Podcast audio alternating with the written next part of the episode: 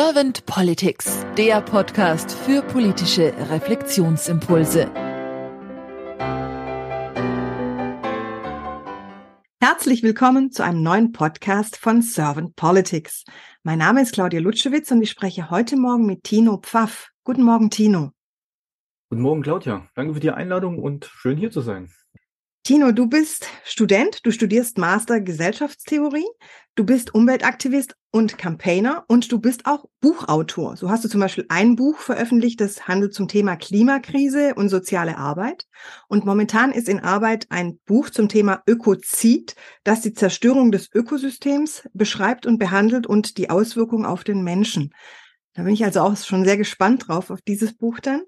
Und da du jetzt sehr, sehr viel zum Thema Klima und Öko und Zusammenhang mit Mensch und Natur tätig bist und auch schon sehr viel weißt dazu, so habe ich die Erfahrung, bin ich jetzt mal sehr gespannt auf deine Antworten zu meinen Fragen. Und wenn du keine erste Frage an mich hast, dann würde ich einfach starten. Ja, lass ruhig loslegen. Tino, wenn du an die Aufgabe von Politik denkst, was ist diese Aufgabe nach deiner Wahrnehmung und Meinung? Es ist, ja, ich würde würd sagen, also der Begriff Politik ähm, steht natürlich hier im Zentrum bei der Frage und die Frage ist vielleicht auch manchmal erst, wie wir Politik verstehen oder was wir als Politik verstehen. Und da würde ich dem vielleicht voransetzen, ich finde das ganz gut vergleichbar mit dem Begriff der Gesellschaft. Also viele Leute, wenn sie Gesellschaft, das Wort hören und daran denken, denken sie an die Menschen.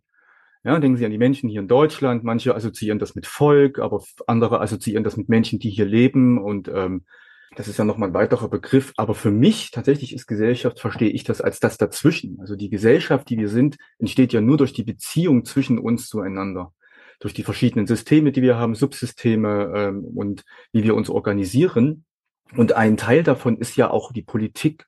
Die Politik ist also auch für mich so ein Handlungs- und, und Spiel oder ein Handlungs- und Aushandlungsspielraum, der zwischen uns Menschen stattfindet, um zum Beispiel Gesellschaft zu organisieren. Von daher ist ähm, erstmal so die Aufgabe von Politik, ähm, sehe ich, wer hat die Aufgabe, Politik zu machen, die Frage auch sehr im Zentrum und denke, dass wir das alle als, als BürgerInnen und als Teil der Gesellschaft haben.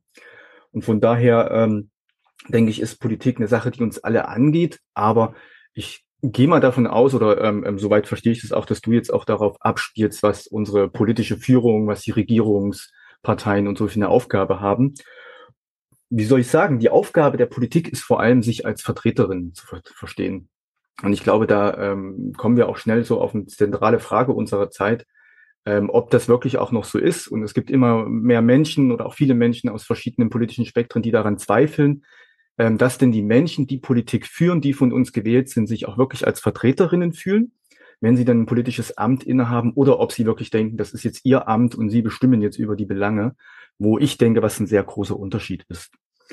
Und wenn wir auf ja, unsere Zeit schauen, auf das, was uns gerade so bewegt, hat eigentlich jede, jede, ja, jede Epoche oder auch eine Epoche hat das vielleicht auch mehrmals eine soziale Frage, die es zu lösen gilt. Und ich glaube, das ist die große Aufgabe äh, der PolitikerInnen in unserem Land und der Politik, sowohl auch äh, der Regierung, Regierenden als auch der Opposition, ähm, die soziale Frage zu bearbeiten und zu lösen und die natürlich zur jetzigen Zeit ähm, eine sozial-ökologische Frage ist, die ganz viel ökologische und klimatische äh, Bedingtheiten hat und ähm, ich glaube, hier ist die große Aufgabe, sich als Repräsentantinnen zu verstehen und ähm, der sozialen Frage ähm, ja kompetent nachzugehen. Du bist jetzt dezidiert auf die soziale Frage eingegangen. Was hast du denn mhm. sonst noch für eine Wahrnehmung der Politik momentan? Hm, es ist schwierig. Ich glaube, äh, wenn ich die Politik äh, kritisch wahrnehme, dann nehme ich sie als, ja, in vielen Punkten als unlauter wahr, als, wie soll ich sagen, unehrlich, abgehoben, aber auch als beeinflusst, um jetzt mal so ein paar Stichworte zu geben. Was meine ich damit ist, ähm, also es ist ja auch unbestritten, ähm, da gibt es genug Studien, Berichte, genug äh, Recherchen darüber, dass unsere Politik unter einem starken Einfluss von, von Lobbyismus steht, vor allem von Lobbyismus aus äh, von fossilen Konzernen, von agroindustriellen oder auch Tech-Konzernen. Das heißt, ich nehme die Politik ähm, als einseitig wahr, als eben nicht repräsentativ oder re der Gesellschaft repräsentierend. Und, ähm, und ich glaube, diese, diesen Kritikpunkt teilen viele Menschen in Deutschland, Wichtig ist aber, was man daraus macht. Und wenn wir jetzt zum Beispiel auf Corona-Proteste gucken, die Anti-Corona-Proteste oder auch die, die, ähm, die ja jetzt zu solchen, eher zu diesen Energieprotesten geworden sind, ja, also so diese, diese LenkerInnen dahinter sind immer noch die gleichen, so gerade aus dem rechten Spektrum auch viel, aber die Menschen, die mitgehen, haben natürlich unterschiedliche Anliegen. Die Frage ist aber, was machen wir daraus, wie wir Politik wahrnehmen? Und es ist ein Unterschied, wenn wir sagen oder uns sagen lassen, die da oben sind dran schuld. Und man schafft dann so, so, so Narrative von, da gäbe es irgendeinen kleinen Kreis, der die ganzen politischen Belange im Land oder auf der Welt lenkt, was, was suspekt ist, was gar nicht funktioniert in so einer komplexen Welt, wie in der wir leben. Ähm, oder ob man eben klar daraus macht, ja, okay, es gibt Politikerinnen, die sind so, es gibt Politiker, die sind so. Wir wissen aber, da gibt es verschiedene Einflüsse von Lobbyistinnen, die haben im Bundestag ähm, ähm, Zugang, die gehen dort viel ein und aus. Die, unsere Kanzlerin Merkel ist ja immer wieder aufgefallen, unsere Ex-Kanzlerin, wie sie sich oft mit der Auto- oder Kohleindustrie getroffen hat, aber eben nicht mit äh, der Gesellschaft, mit zivilgesellschaftlichen Organisationen und so weiter. Und dann ist es schon ein Problem und das nehme ich dann schon als unlauter wahr und auch als nicht nah an der Gesellschaft. Und ich glaube oder bin überzeugt, dass das so ähm, ein grundlegendes Problem ist, was wir in Deutschland auch bearbeiten oder was wir auch sehen, wie ich gerade schon sagte, Leute interpretieren das aber unterschiedlich, aber dass wir gerade auch einen Zulauf haben von, von, von Menschen, die rechte Parteien wählen oder auch die AfD wählen. Also ich selber komme und lebe, komme aus und lebe in Thüringen wir haben hier jetzt neuesten Umfragen fast 30 Prozent, also fast ein Drittel der Menschen, die die AfD wählen, die angeführt ist von dem Faschisten Höcke. Das ist natürlich ein großes Problem. Aber die Ursache dafür ist eben auch in, in, in der Art und Weise, wie Politik von denen gemacht wird, die halt am, am oberen Ende stehen, die unsere Repräsentantinnen sehen. Und wenn Menschen die eben als unehrlich wahrnehmen, als nicht vertrauenswürdig, wenn wie in der Corona-Pandemie die Menschen das Gefühl haben, großen Konzernen werden mit Milliarden geholfen und äh, ihr Unternehmen bricht unter der, der Last äh, äh, ähm, des Lockdowns zusammen, dann ist das natürlich ein Problem. Und ja, da kommen wir vielleicht auch schon so ein bisschen in die, in die, in die Lösungsansätze oder was verlangt man von der Politik, aber vielleicht braucht es hier auch mal eine ganz neue, neue, neue Interpretation von, wie verstehen sich Politikerinnen und äh, für was sind sie eigentlich angetreten, ja. Jetzt gehst du auf dieses, was verstehen Politiker für über ihr Tun oder von ihrem Tun, für was sind sie angetreten. Mhm. Das bringt mich ganz schnell eigentlich zu meiner Frage, wie du dir die Politik der Zukunft wünschst oder was du dir für die Politik der Zukunft wünschst. Ich denke, um ähm, auch immer wieder bei der sozialen Frage unserer Zeit zu bleiben, was eben die große sozial-ökologische Frage ist, wie lösen wir äh, die Klimakatastrophe, die Klimaerhitzung, wie lösen wir das Artensterben, wünsche ich mir eine Politik, die nach der wissenschaftlichen Notwendigkeit agiert. Das heißt, ich setze dem mal was gegenüber. Ähm, in der Politik geht es oft um das, was möglich ist. Ja, wir haben zum Beispiel jetzt eine wissenschaftliche Studie, eine Wissenschaftlerin sagt, das und das ähm, haben wir herausgefunden, das und das schätzen wir ein, könnte passieren ähm, und das und das bräuchte es, um das, um dem zu begegnen.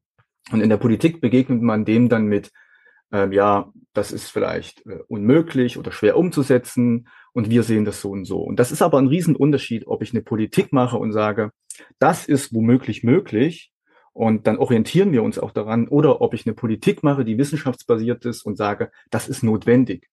Und wenn wir uns auf das Notwendige konzentrieren und das als unser Handlungsoptimum sehen, dann ist das Ergebnis natürlich das tatsächlich Mögliche. Aber wenn wir uns schon einschränken durch äh, Möglichkeitsspielräume, die wir nicht angehen wollen oder die politisch auch mal oft durch politische Parteiprogramme, durch politische Ideologie schon eingegrenzt ist, dann sehe ich das als Problem. Also ist mein Vorwurf auch an die Politik, hier nicht nach dem wissenschaftlich Notwendigen zu agieren. Und das ist natürlich ein Problem.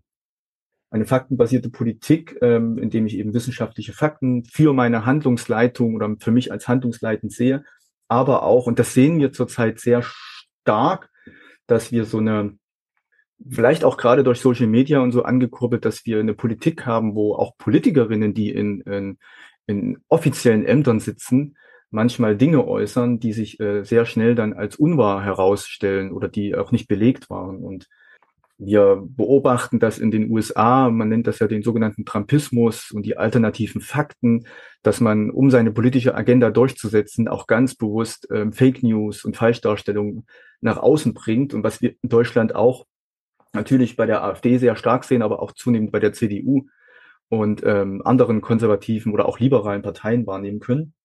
Und da ist mein Wunsch schon irgendwie, dass es hier vielleicht so eine, wie soll ich sagen, so ein bisschen eine Entspannung gibt und dass man sich wieder darauf zurückberuft und sein politisches Amt ernst nimmt und eben nur nach Fakten, die dargelegt sind, hier auch argumentiert. Vielleicht ist es für manche Politikerinnen auch gut, ähm, ihre Social Media Accounts vielleicht auch einfach zu schließen und äh, die Politik wieder so zu machen, wie man es früher gemacht hat. Aber das ist dann nochmal ein anderer Punkt. Hm. Ich bringe im Podcast ganz gern die Frage, manchmal nenne ich sie Kanzlerfrage, manchmal nenne ich sie Glaskugelfrage. Stell dir mal mhm. vor, Tino, du wärst jetzt Bundeskanzler geworden und du wärst wirklich mit Herz dabei, mit, also in deinem Amt und du hättest auch ein sehr kompetentes Team an deiner Seite. Was mhm. wären denn so zwei bis drei deiner Fokusthemen, die du am Anfang angehen würdest, wenn du im Amt wärst? Das ist eine spannende Frage. Ich denke, ich würde erstmal den ökologischen Notstand anerkennen. Das heißt, ich würde den ökologischen Notstand ausrufen und würde äh, unsere, unsere Gesetzeslage ähm, dementsprechend anpassen. Ist natürlich wichtig, man muss sich das nicht wie früher im Krieg, einen Kriegsnotstand äh, so denken, sondern man kann diesen Notstand ganz neu und auch zeitgemäß definieren und darauf aufbauend eben eine, eine Treibhausgas-negative und vor allem auch naturpositive Politik zu machen. Und da, daran, an, an dieses Eingeständnis reihen sich natürlich dann Sachen. Das wären dann zum Beispiel meine zweite Forderung, ein Ende der Subventionierung von fossilen Projekten, von industrieller Landwirtschaft, ja, also Fleisch, Milch, äh, der Abbau von Kohle, all das wird ja mit Milliarden jedes Jahr subventioniert, sonst würde das gar nicht mehr sich rentieren. Das heißt, wir bewegen uns ja hier schon in so einem in so einer finanziellen Blase, wo wir äh, Natur zerstören, das sich nicht mal mehr rentiert, was früher ja das Argument war. Und stattdessen diese Subventionen nehmen und in erneuerbare Energieprojekte reintun oder ähm, in die, ähm, die Transformation unseres Mobilitätssystems. Ich glaube, das wäre eine ganz, ganz große Stellschraube. Ähm, das wären ja Dutzende Milliarden, die wir da äh, umschachteln könnten und dann ja, würden bestimmte Bedarfe sich auch gar nicht mehr decken. Ne? Ich glaube, eine wichtige Frage, die hinter der Bearbeitung der sozialökologischen Frage steht, ist die Eigentumsfrage. Und das ist, dass wem gehören die Dinge, die wir in unserem öffentlichen Leben, in unserem privaten Leben, die wir in unserem gesellschaftlichen Miteinander brauchen. Und wenn wir hier ja tatsächlich ähm, auch Enteignung und Vergesellschaftung von bestimmten Bereichen, nämlich der kritischen Infrastruktur, vornehmen würden. Das heißt, Großkonzerne, die nicht mehr über Wohnraum bestimmen und damit ähm, ähm, an der Börse spekulieren gehen und somit sich Wohnraum verteuert und letztendlich das, was alle brauchen, nämlich ein Zuhause und ein Wohnraum, spekulatives Gut ist. Ne? Wenn man das, die Mobilität, das Mobilitätssystem wieder vergesellschaft, Menschen dezentral darüber entscheiden können, wenn wir Energie vergesellschaften und nicht mehr Großkonzernen in der Hand lassen, ich mir in, auf meinem Balkon mein Kraftwerk bauen kann, mein Windrad aufstellen kann und das unabhängig von einem Konzern tun kann, wenn wir unsere Lebensmittelversorgung äh, vergesellschaften und die nicht an globalen, ganz langen Lieferketten und auch eben an der Spekulation am Aktienmarkt abhängig ist. Oder auch ähm, unser Gesundheitssystem, unser Pflegesystem, wenn das eben nicht äh, privatisiert ist, sondern der Gesellschaft gehören würde, ähm, die Angestellten darüber bestimmen. Also ich glaube, die Eigentumsfrage hier neu zu stellen über nicht Verstaatlichung in diesem Sinne, aber Vergesellschaftung, nämlich Verkollektivierung und die Bestimmung der, der Gesellschaft, der Menschen selber darüber, glaube ich, könnten wir ein ganz schönes Stück weiterkommen. Dazugehören würde natürlich auch die Eigentumsfrage von Arbeit. Wer bestimmt überhaupt über Arbeit und wer besitzt die Produktionsmittel? Das ist, glaube ich, dann eine grundlegende Frage. Eine Sache würde mir noch einfallen, wenn du mir das gestattest, wäre das so tatsächlich auch eine vierte Sache. Es ist eine Sache, die ist vielleicht noch nicht ganz ausformuliert, aber eine Sache, die, die mich seit Wochen sehr beschäftigt, und zwar eine, wie, wie nenne ich es denn mal, eine Umschulungsrevolution. Da werden jetzt vielleicht auch viele, die zuhören, sich fragen, was ist das denn? Was ist das für ein kompliziertes Wort? Aber stellen wir uns mal vor, unser, unser Bundeskanzler, ähm, der jetzt auch 100 Milliarden in die, in die Aufrüstung des Militärs oder die ähm, Reformierung unserer Bundeswehr steckt, würde sich dazu entscheiden, 100 Milliarden in die Umschulungsrevolution zu stecken. Also wir haben über 800.000, 800.000, 820.000 Arbeitsplätze in Deutschland, die nicht besetzt sind. Das, davon sind es über 500, 530, 540.000 Fachkräfte. Das heißt Menschen im Handwerk, Menschen auch besonders in der sozialen Arbeit, in der Pflege, ähm, aber auch im Ausbau der erneuerbaren Energien. Und da werden in den nächsten Monaten und Jahren noch mehrere hunderttausend Arbeitsplätze dazukommen. Das heißt, wir haben hier einen aktuellen Mangel von fast einer Million und zukünftig noch wahrscheinlich von eineinhalb Millionen Arbeitsplätzen.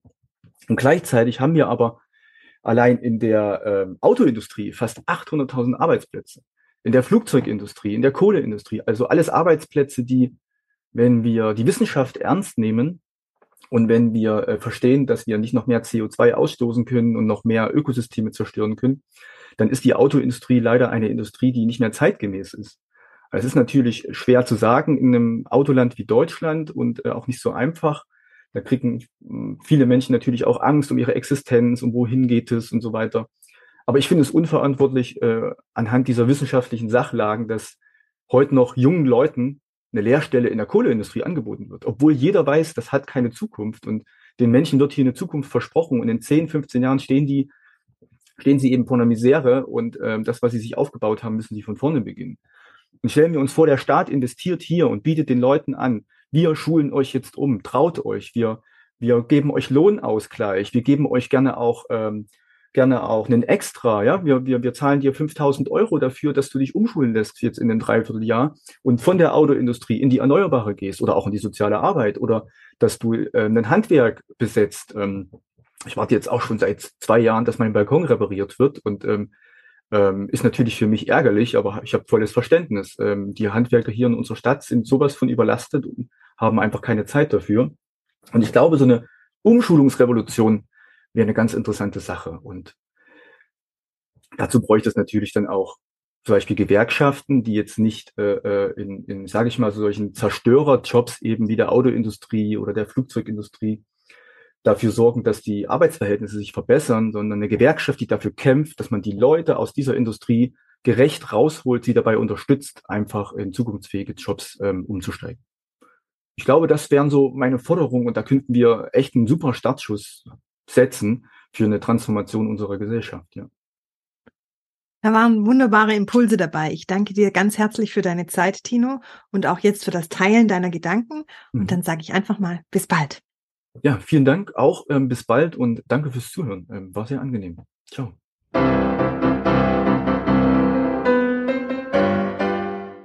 Servant Politics gibt's auf Spotify, Apple Podcasts und überall, wo es Podcasts gibt. Abonniert uns gerne und hinterlasst uns eine Bewertung. Servant Politics, der Podcast für politische Reflexionsimpulse.